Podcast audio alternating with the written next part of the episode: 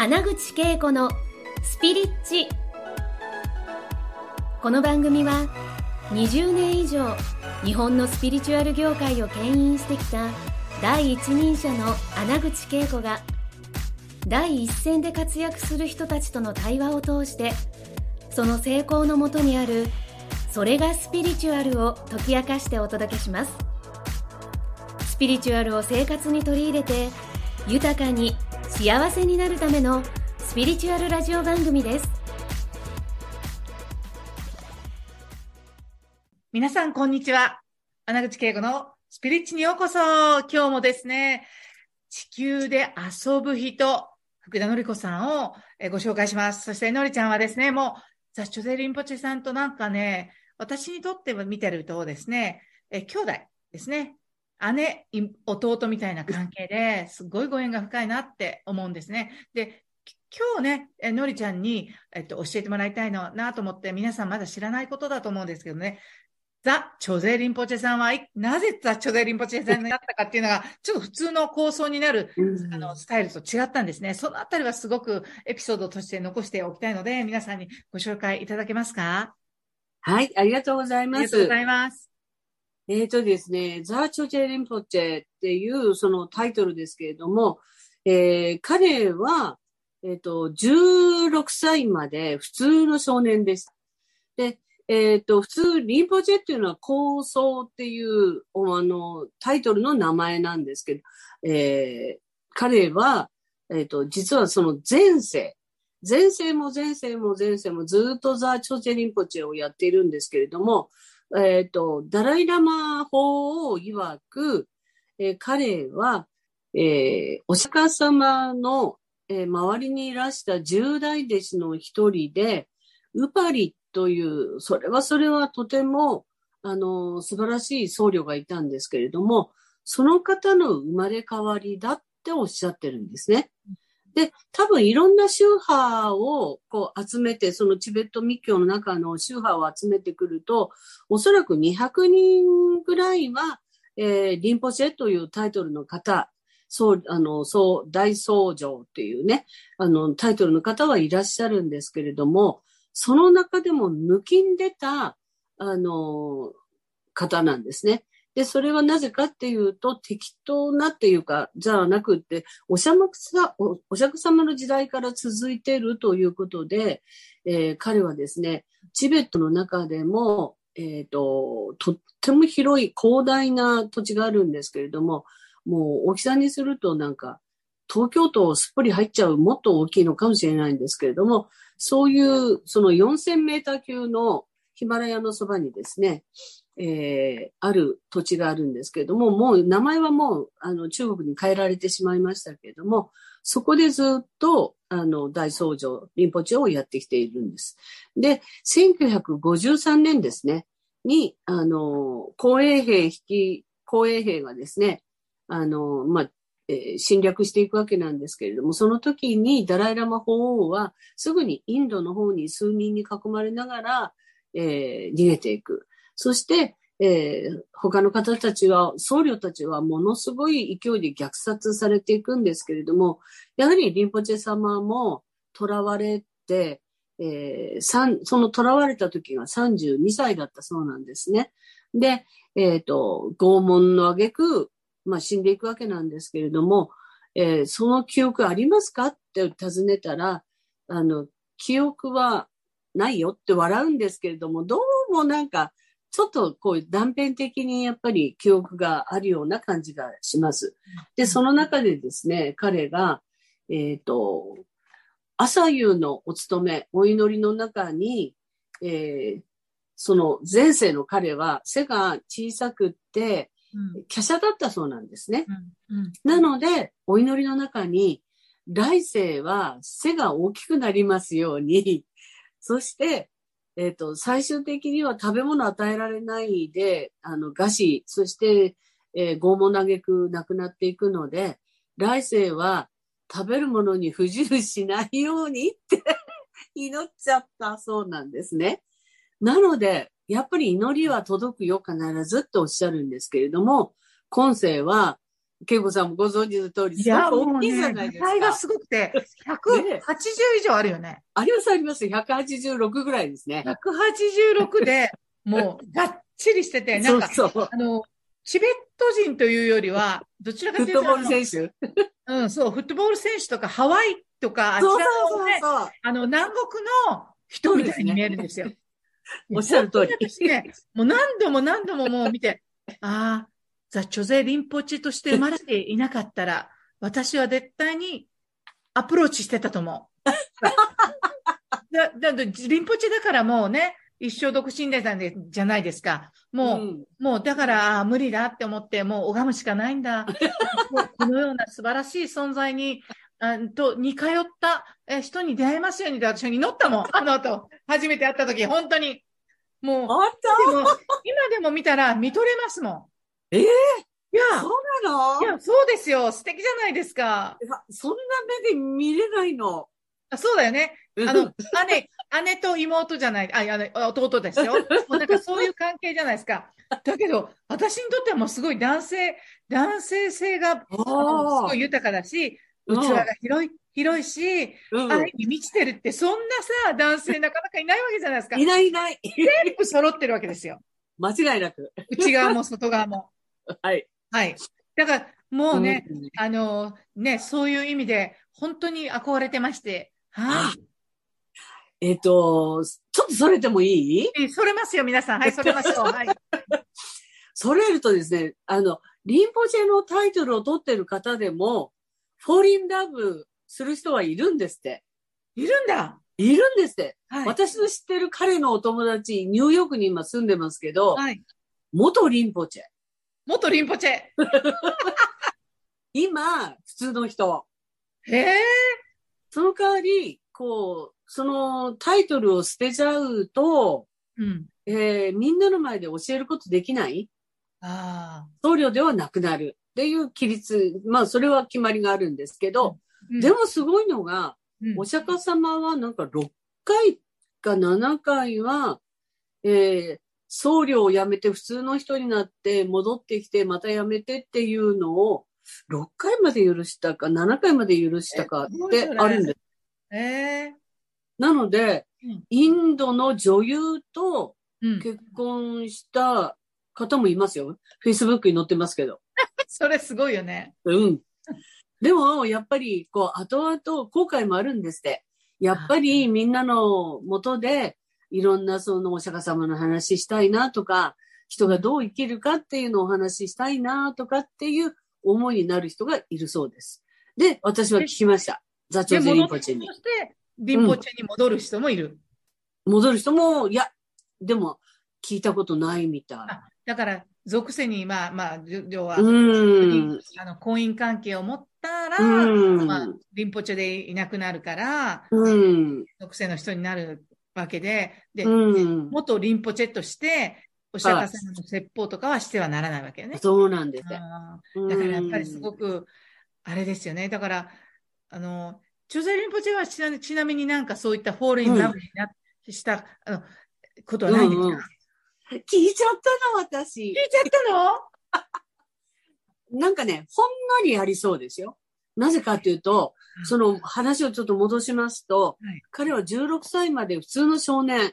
なぜかって言ったら、えっ、と、とわ、とらわれの身から、うんえっ、と、僧侶たちがみんな解放されるまでに8年の月日がかかったそうなんです。8年もね。はい。だから、1953年からうん8年だから61年うんぐらいになっちゃってますよね。で、そこから、えっ、と、僧侶がやっと、ザチョゼリンポチェは、その、投獄されたまま死にましたと。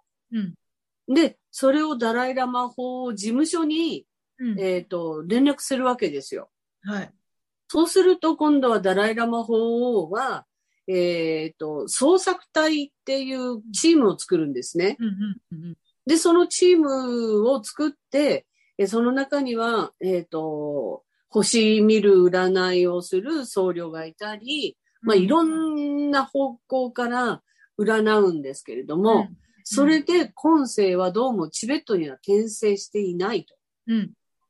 どうもインドで転生したらしいと。じゃあ、インドのどこなんだろうっていうことを今度はリサーチし始めて、はいじゃあ生まれたんだとすれば、えー何年ぐらいに生まれた、名前の、何という名前なんだろうっていうところまで探し当てるそうなんです。すごいですね。すごいです。うん。そして、その捜索隊が南インドということで探し始める。うん、で、えーまあ16歳にして見つかるわけなんですけれども、リンポチェ様のおばあちゃまがいて、そのおばあちゃまの親友っていうのが、うんえっ、と、チベット語で何ていうのかわからないんですけど、はいミラーレディっていう占い、うん霊能者がいるんですね。うん、うん、で、おばあちゃまはいつもその霊能者のところに行って、うん、えっ、と、長男が生まれたんだけども、この子の名前は何てつけたらいいだろうって、また、まあ、えっ、と、普通の人の名前を教えてもらう。そしてつけてます。で、その時にそのミラーレディが言ったのは、とにかくこの子は特別な子だから、うん、必ず身につけるのは赤を身につけさせなさいと。うん、で、多分普通の人にはならないと思うっていうところまで言ってくれたので、おばあちゃんがとっても大事、大事に育てるんですね。うんうんで、彼7人兄弟なんですけれども、うんその長男として生まれて、うんおばあちゃまがずっと育てる。うん、で、それはなんか森の中だったんですって。へおじいちゃゃんとおばあちゃんの二人で育てられる。うん。で、森の中だからもう野生児ですよ。もう泥水飲んじゃうわ、もう木に登るわっていう、それぐらいね、なんかもう乱暴に、なんかすごくこう育っていくんだけれども、意識して赤いものを着せるので、なんかよくいじめられちゃう。ああ、うん。なんでお前男のくせにそんな赤着てんだよ、みたいな感じだったらしいんですね。でも、彼は必ず仕返しをする。うん、で、なんか、とんがらしをね、目の周りに塗ってやったりとかね。なんか、とんでもない、なんか、いたずら小僧なんですけども、うん、で、えーでも赤いもの着たくないって言っても、おばあちゃまはダメダメ絶対ダメよって言って着せられ続けた。で、えーなぜかわからないって彼は言うんですけど、なぜかわからないけども、頭は良かったから勉強しなくても、いつも成績は優等生だったと。で、将来は学校の先生になるって決めてたそうなんですね。で、えーそんな感じで今度はチベット、チベット人ですけれども、インドに亡命しているので、えー一つのところを与えられるわけではなく、チベット人が固まって国を作られたら困るので、うん、いろんなところにキャンプを作るわけですよ。北インド、南インド、あっちこっちに今日キャンプがあるんですけれども、で、そのキャンプには必ず、あの、彼らの生活の元になるのは仏教なので、うん。お寺も作られる。で、彼は、その、えーっと、僧院とは別に、その、寄宿舎。でみんな中学、高校は寄宿舎に入っちゃうらしいんですけれども、寄宿舎に入っていた。で、その時に、えーっと、えーダライラマ法のうん、探している捜索隊とお父様が清掃で、うんで、寮に来たわけですね。で、彼はバスケットボールして遊んでたらしいんです。ロン毛でジーンズ履いて。そしたら、みな、みんな僧侶やお父様が彼に対して深々と頭を下げるので、自分の後ろに誰かいるんじゃないかと思って見たら誰もいない。うん、うん。で、何があったんだろうって思ったら、お父様が、君はね、えーザ・チョジェ・リンポチェという、あの、とても偉い僧侶だったんだよって言われたもんですから、うん。ええーって感じですよね。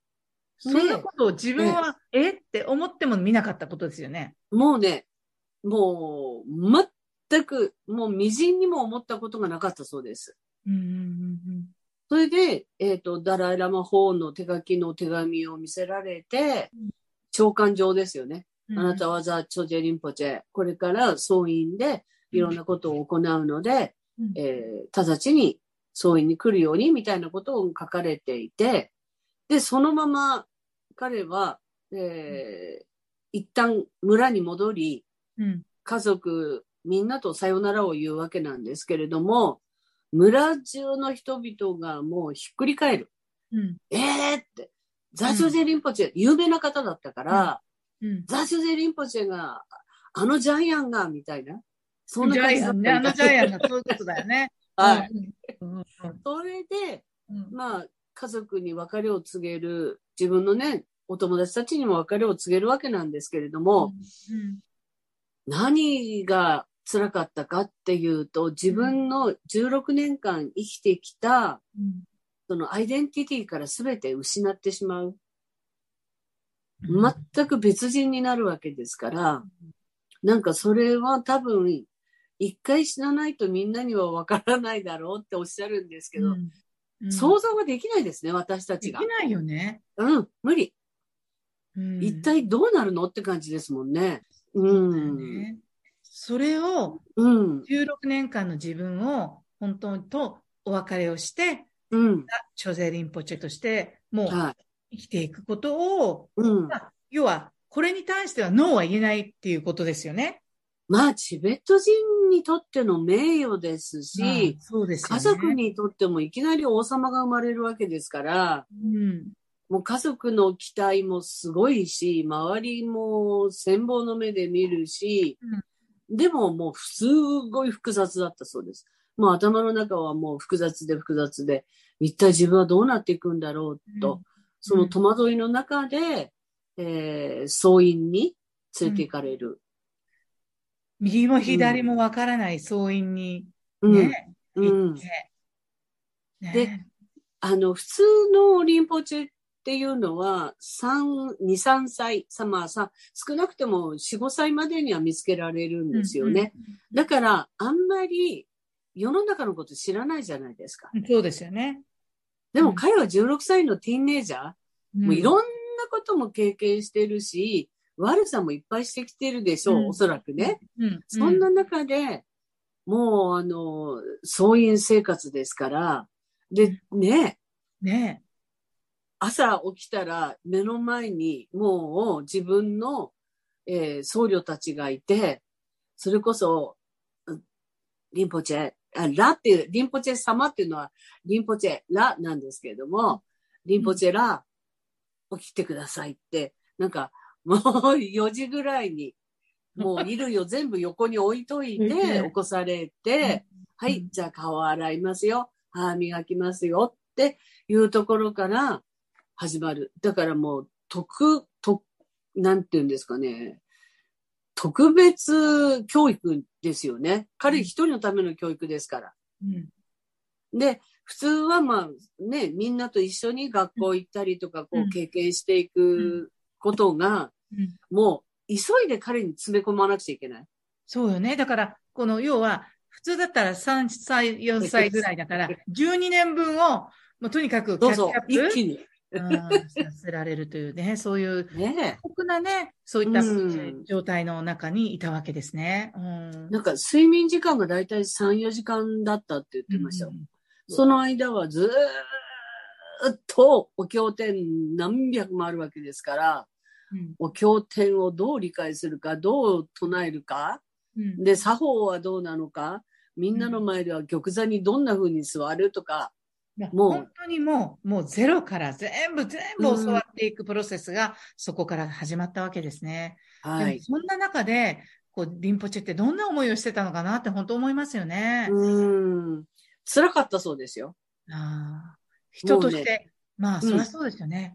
だって今まで遊び放題、映画も行けてるし、うん要はもう、なんかそういう生活を,、を閉ざされたっていう状態に行ったんですもんね。うん、すべて娯楽がないですからね。今もテレビ、ラジオはないです。総員の中には。なので、たまの休みになると、えー総員の外に、まあ、喫茶店みたいなところがあるんですけれども、うんそこでなんか、僧侶たちがたむろしてサッカー見たりとかね。なんかそんな感じだから、やっぱりこう別世界なんですね、彼らはね。ででもそれを、うんそのようなトレーニングをうん。16歳から、で、すごいいち早く学んでいったんですよね。頭よくて。ものすごいスピードだった。すごいスピードで学んで、なんかすごい一番最年少のなんか習って、習えたそうですね。はい。最年長の。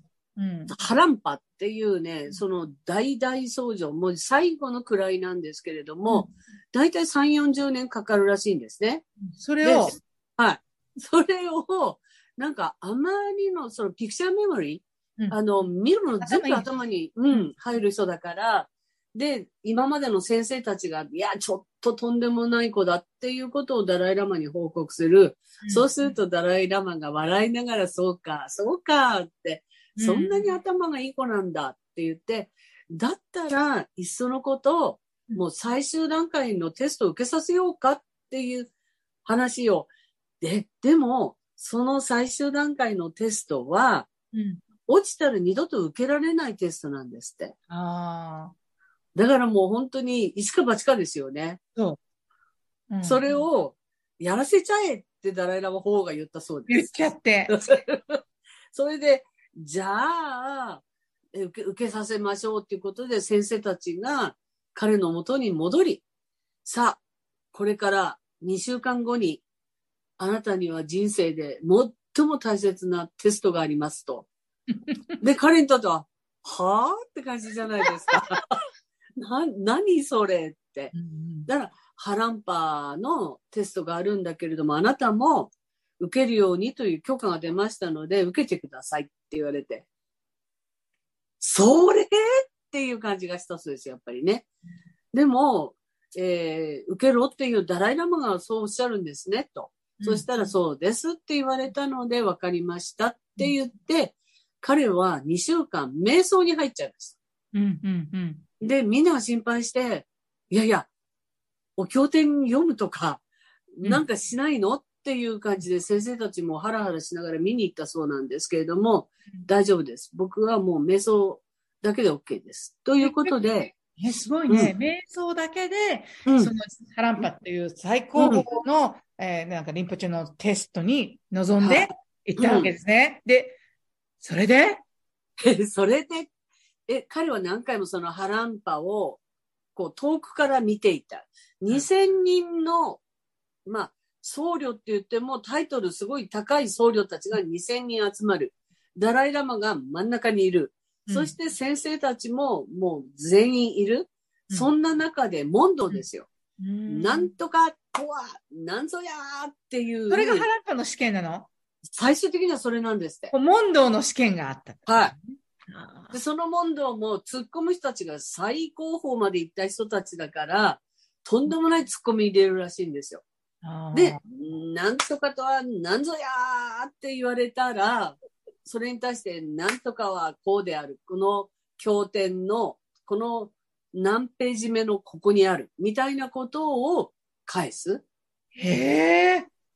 で、それをですね、3歳の僧侶から、もう腰の曲がった僧侶まで毎日、毎日ディベートを繰り返してるんです。ディベート練習を。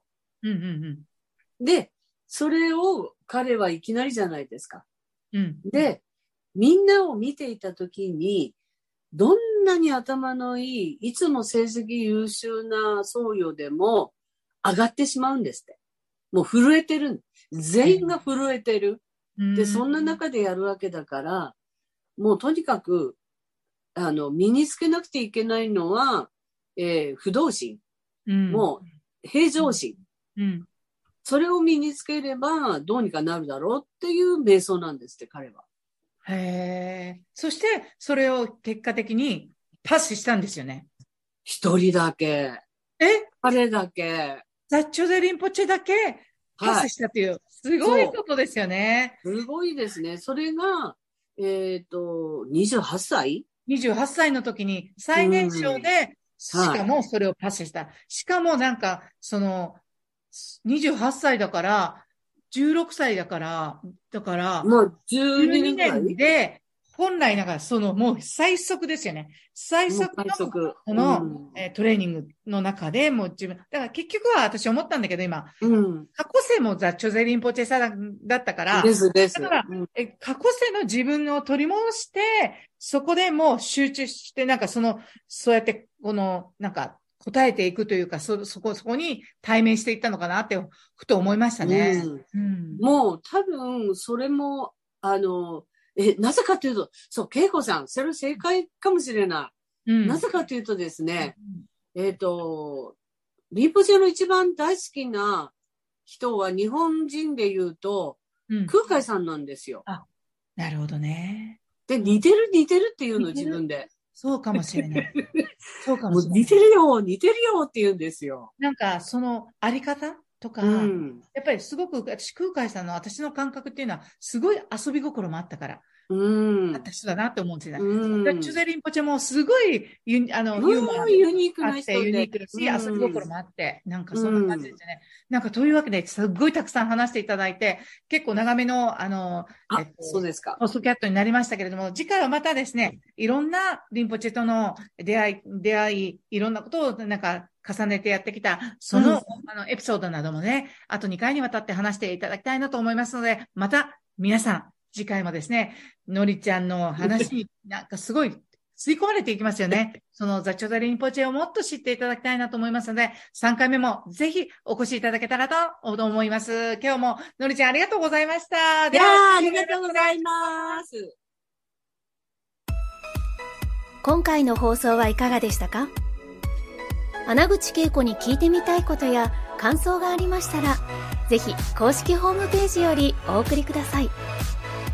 www.keikoanaguchi.com またはインターネットで穴口恵子と検索ください。それでは次回もお楽しみに。